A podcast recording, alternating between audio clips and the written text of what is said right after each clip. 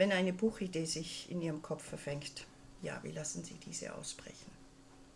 Wie lasse ich die ausbrechen? Ja, zuerst mal lasse ich sie überhaupt nicht ausbrechen, sondern gehe erstmal mit ihr ein, zwei Tage und Nächte schwanger.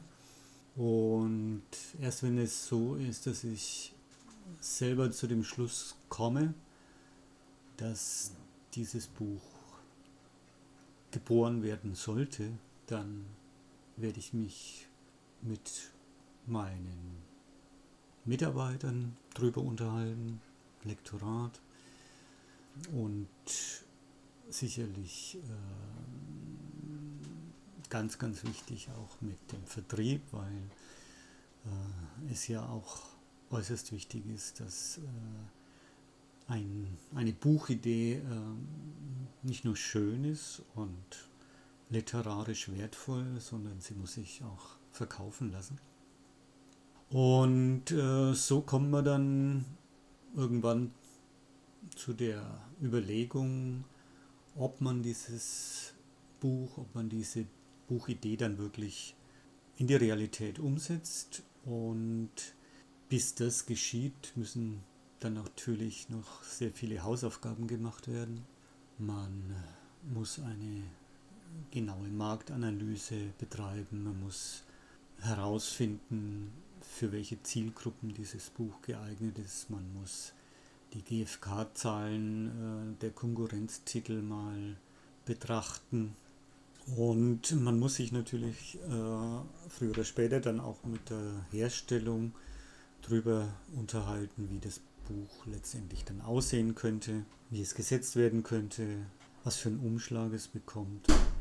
Äh, überlegt, äh, welcher Grafiker oder welche Grafikerin äh, den Umschlag gestalten könnte.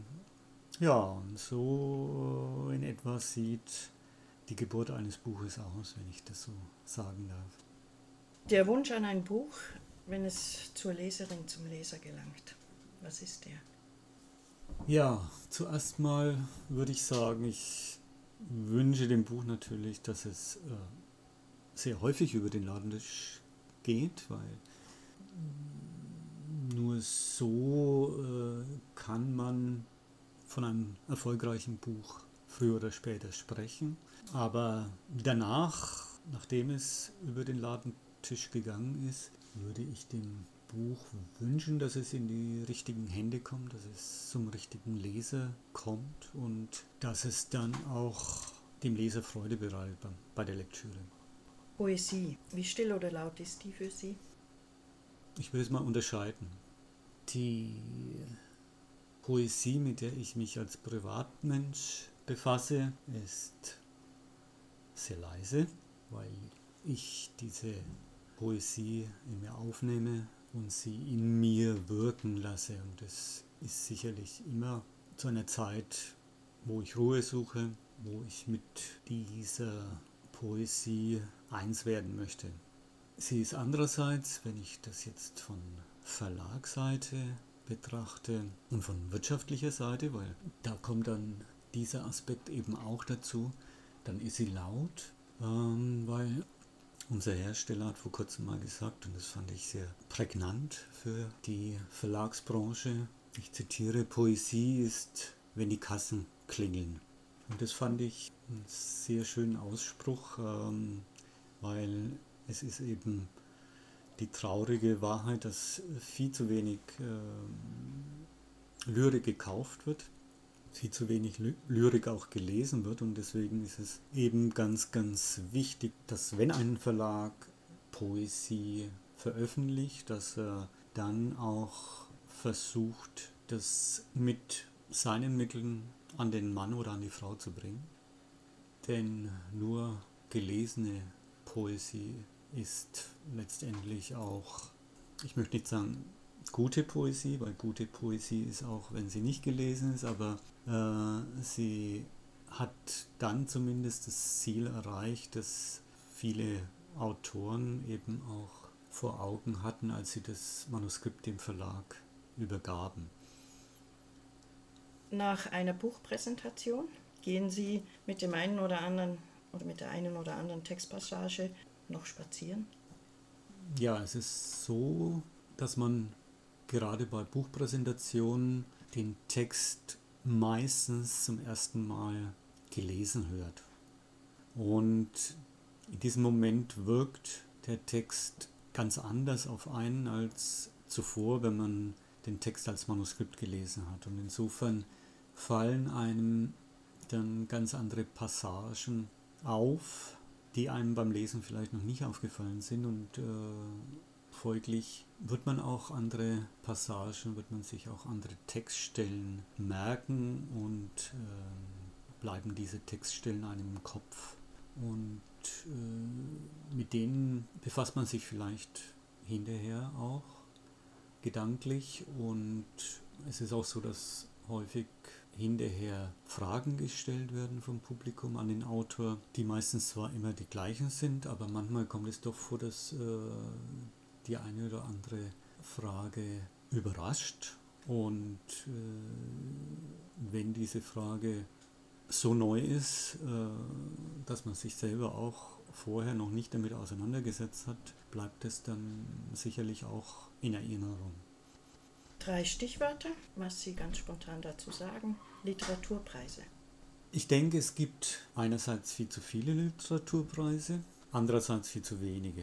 Ich denke, es, ähm, wenn man die Literaturpreise äh, betrachtet, die an Autoren verliehen werden, die schon arriviert sind, dann möchte man manchmal sagen, brauchen die jetzt da auch noch diesen Preis und jenen Preis? Brauchen die diese Motivation noch durch diesen Preis und vor allem brauchen die dieses Geld noch, das ja dann meistens damit verbunden ist. Zum anderen finde ich, es gibt äh, zu wenige Literaturpreise, gerade was eben Nachwuchsautoren anbelangt. Autoren, die so halb arriviert sind, die zwar schon das eine oder andere Buch ganz erfolgreich verkauft haben, aber doch noch nicht vom Schreiben leben können. Und da muss ich sagen, da bedauere ich, dass es nicht mehr Preise gibt. Interpretation.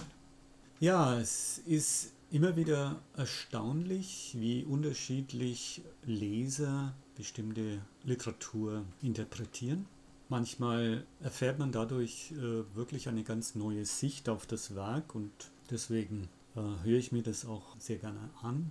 Ich denke, es gibt nicht eine Interpretation eines Werks, sondern es gibt viele. Und die eine ist vielleicht überzeugender, die andere weniger überzeugend, aber es ist gut, dass die Literatur eben keine Gebrauchsanweisung ist, die ähm, meistens ja doch ein eindeutig zu lesen ist oder zu lesen sein sollte und die eben viele Sichtweisen ermöglicht und die eben die Literatur dadurch auch spannend sein lässt. Und wenn man allein betrachtet, wie viel Interpretation es von den Werken Shakespeares gibt oder von Joyces, Ulysses, ähm, dann man erfährt immer wieder Neues, wenn man wieder eine andere Interpretation liest und äh, das ist, glaube ich, etwas, was die Literatur lebendig erhält, ähnlich wie bei Bildern, denen ja auch die Betrachter ganz unterschiedliche Interpretationen reinlesen. Geniestreich.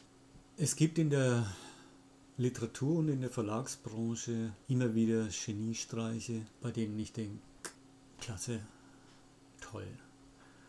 Äh, ich bin erfreut, wenn mir selber sowas unterkommt. Also jetzt, wenn ich ein Manuskript erhalte, das einem Geniestreich gleicht und da waren in den letzten 23 Jahren doch der eine oder andere Geniestreich dabei, möchte ich mal behaupten. Und ich muss sagen, es äh, ist auch so, dass die Verlagsarbeit selbst bzw. das Verlegen dass dazu natürlich auch des Öfteren mal Geniestreiche nötig sind, rein was das äh, Verlegen jetzt anbelangt. Und da bewundere ich immer wieder Kollegen, wenn denen ein solcher gelingt. Und ich hoffe natürlich für mich selber auch, dass mir der eine oder andere ab und an gelingt.